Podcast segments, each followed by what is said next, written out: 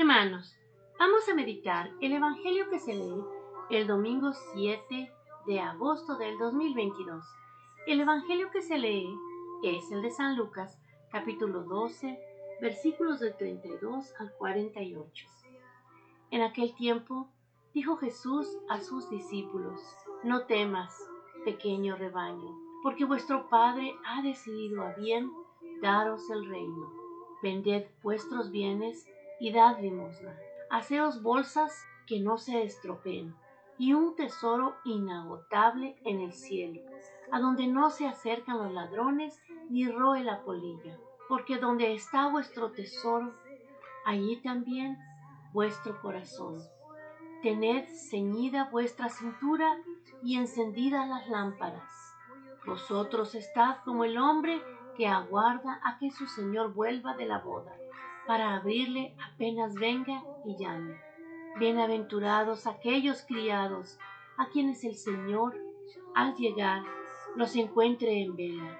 En verdad os digo que se ceñirá, los hará sentar a la mesa y acercándose les irá sirviendo. Y si llega a la segunda vigilia o a la tercera y los encuentra así, bienaventurados ellos. Comprenden que si supiera el dueño de casa a qué hora viene el ladrón, velaría y no le dejaría abrir un boquete en la casa. Lo mismo vosotros, estad preparados, porque a la hora que menos penséis, viene el Hijo del Hombre. Pedro le dijo, Señor, ¿dices esta parábola por nosotros o por todos?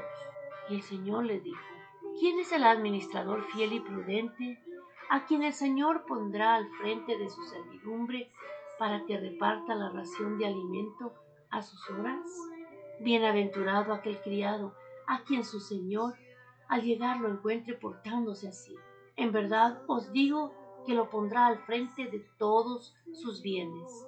Pero si aquel criado dijere para sus adentros, mi Señor tarda en llegar, y empieza a pegarles a los criados y criadas, a comer y beber y emborracharse, vendrá el Señor de ese criado el día que no espera y a la hora que no sabe y lo castigará con rigor y le hará compartir la suerte de los que no son fieles.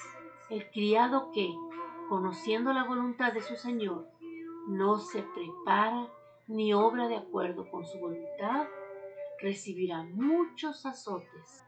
Pero el que, sin conocerla, ha hecho algo digno de azotes, recibirá menos. Al que mucho se le dio, mucho se le reclamará. Al que mucho se le confió, más aún se le pedirá. Palabra del Señor. Gloria a ti, Señor Jesús.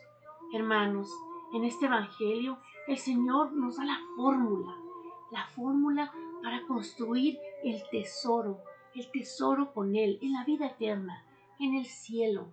Nos dice que nos despojemos de toda avaricia, de toda cosa que sea material, que lo vendamos, que demos a los pobres. No quiere decir que nos quedemos nosotros sin nada, sino que compartamos, no nada más los bienes materiales, también los espirituales. Nos dice que seamos compasivos, que demos limosna al necesitado, porque eso nos va a ayudar a construir, a llenar la alcancía del cielo. Así es, hermanos, ¿Cómo es posible que haciendo obras aquí podamos construir siempre? Yo siempre me lo he preguntado. ¿Cómo va a poderlo medir el Señor? Aquí está la fórmula. Vende todo lo que tienes, o sea, compártelo, da limosna al necesitado.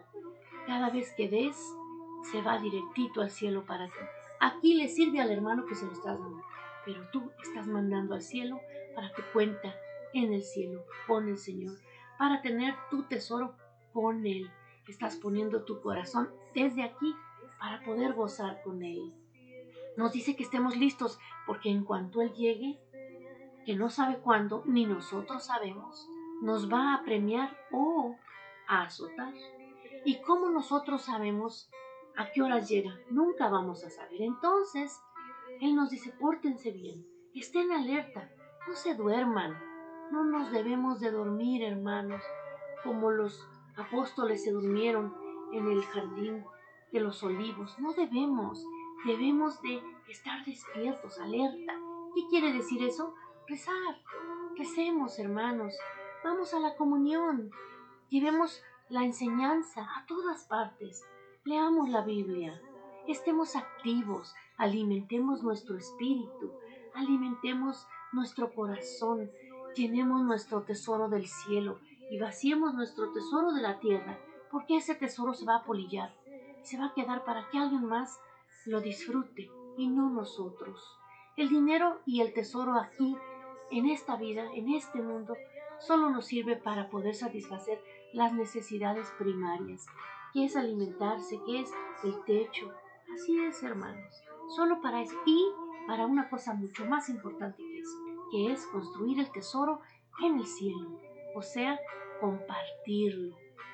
Él nos dice, si el Señor llega y nos encuentra de esa manera, nos va a poner a cargo, nos va a servir, nos va a dar de comer, nos va a invitar a su banquete en el cielo, hermanos. Nosotros que conocemos su voluntad, debemos de ser ejemplo para todos los hermanos, no nada más para nuestra casa, sino también en el trabajo, en la iglesia, en todas partes. El Santo Papa hoy nos dice, en el Evangelio de hoy Jesús llama a sus discípulos a una vigilancia constante. ¿Por qué? Para captar el paso de Dios en su vida. Porque Dios pasa continuamente por la vida y señala las formas de vivir bien esta vigilancia. Estén ceñidos vuestros lomos y las lámparas encendidas. Este es el camino. En primer lugar, ceñidos los lomos una imagen que recuerda la actitud del peregrino dispuesto a emprender el camino. Se trata de no echar raíces en moradas cómodas y tranquilizadoras, sino de abandonarse, de abrirse con sencillez y confianza al paso de Dios en nuestras vidas, a la voluntad de Dios, que nos guía hacia la meta sucesiva el Señor siempre camina con nosotros y tantas veces nos acompaña de la mano para guiarnos, para que no nos equivoquemos en este camino tan difícil. Señor, hoy te pedimos que vivas en nuestras moradas, que bendigas a nuestra familia, Señor, que nos ayudes a tener esa inteligencia para poder construir el tesoro en el cielo para poder servirte constantemente, Señor, y ser esa sal del mundo que tú nos has escogido para que seamos. Que demos amor a los hermanos, Señor. Cruza nuestro camino a todo el que necesita. Bendice nuestros hijos, nuestros esposos y esposas, nuestro trabajo, Señor. Y sobre todo bendice nuestros corazones para que seamos mansos, así como tú quieres que seamos, y podamos ser tus discípulos.